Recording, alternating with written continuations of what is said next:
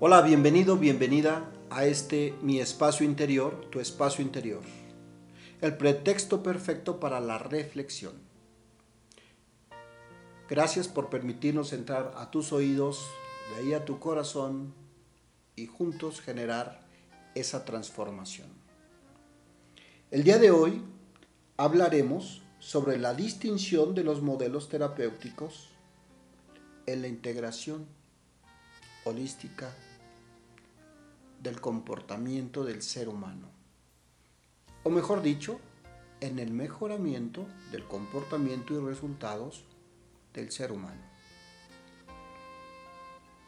Es importante distinguir que todos estos modelos y herramientas tienen un objetivo en común, mejorar la calidad de vida, mente, cuerpo y emoción del ser humano para generar más y mejores resultados con menos esfuerzo. Muchos de mis consultantes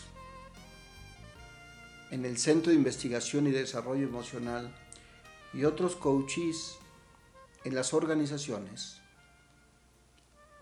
me preguntan cómo es que hemos logrado integrar diversas teorías y tener claro la distinción en dónde aplicar una o dónde termina una y dónde comienza la otra.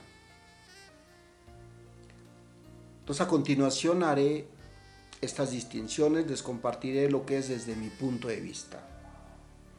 El coaching neurosemántico me parece que es un modelo de un conjunto de herramientas que nos permite accesar a los procesos cognitivos y a toda la gestal del ser humano,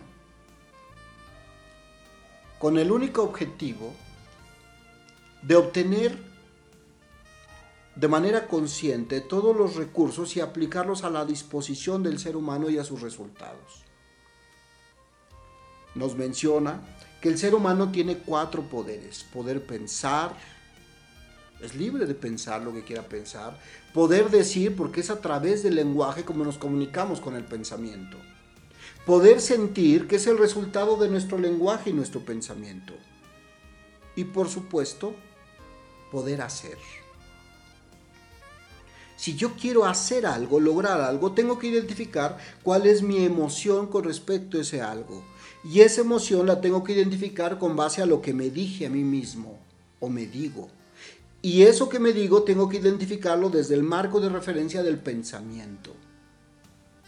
Yo siempre le pregunto a mis consultantes, ¿tú podrías cargar 27 kilos en medio del desierto a 48 grados descalzo? Y siempre dicen, no. Pero cuando le digo, ¿y si es tu hijo al que le tratas de salvar su vida? Me dicen, no, claro. ¿Qué cambia?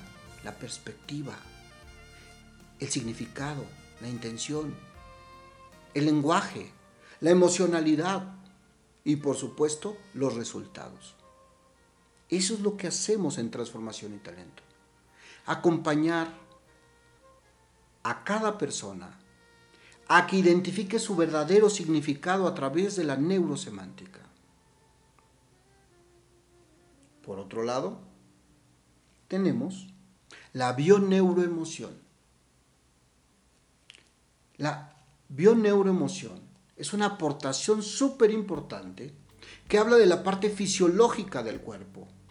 Es el estudio de cómo el cuerpo lo puedes utilizar como un bello y hermoso tablero de control donde la enfermedad no existe y lo que se prende es un síntoma que te está avisando que tu mente, lenguaje, emoción y acción no están en congruencia.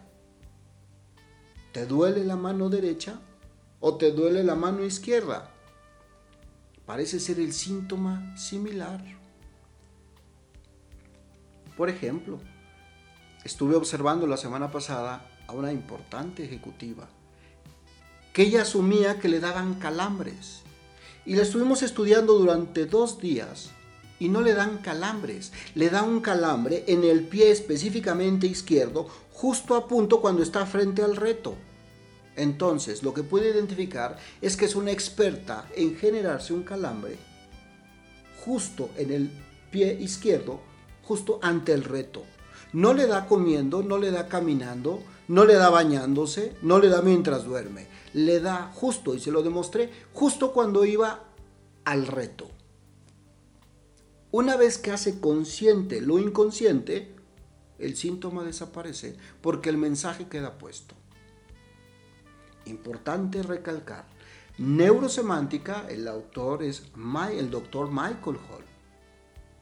Bioneuroemoción, el autor, y que lo sigue actualizando igual que Michael Hall, es Enric Corbera. Bioneuroemoción con Enric Corbera. Baja toda esta información del doctor Hammer y de muchos otros especialistas y él lo dice, esto no es mío, lo estoy integrando para el beneficio de la comunidad. Por otro lado, tenemos otra herramienta muy poderosa y no menos importante, que es la herramienta sistémica. Hay diversos autores en el tema de la parte sistémica, que es cómo el ser humano se interrelaciona de manera sistémica para con su entorno. Ya Virginia Satir lo empezó a alumbrar en constelaciones familiares. Y mucho antes, Carl Jung hablaba de ese inconsciente colectivo. Lo que propone las constelaciones, el análisis desde la parte sistémica, es poder identificar la intención positiva del síntoma. Todas estas herramientas, todos estos modelos, están a la disposición de todos nosotros para que dependiendo nuestra dinámica podamos identificar por dónde queremos abordarlo, siempre teniendo claro las distinciones. Es importante no revolver y ponerse la cachucha de cada uno de estos elementos o estos modelos cuando uno va a abordar al consultante. La pregunta es, ¿y a ti? ¿Cuál de estos tres modelos has probado? ¿Cuál de estos tres modelos te vendría bien para eso que quieres cambiar?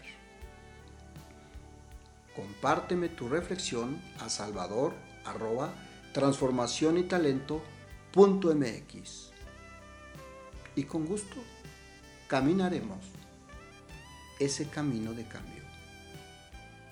Será un honor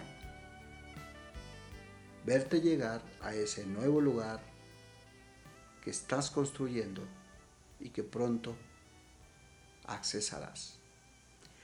Muchas gracias por tu tiempo y hasta la próxima.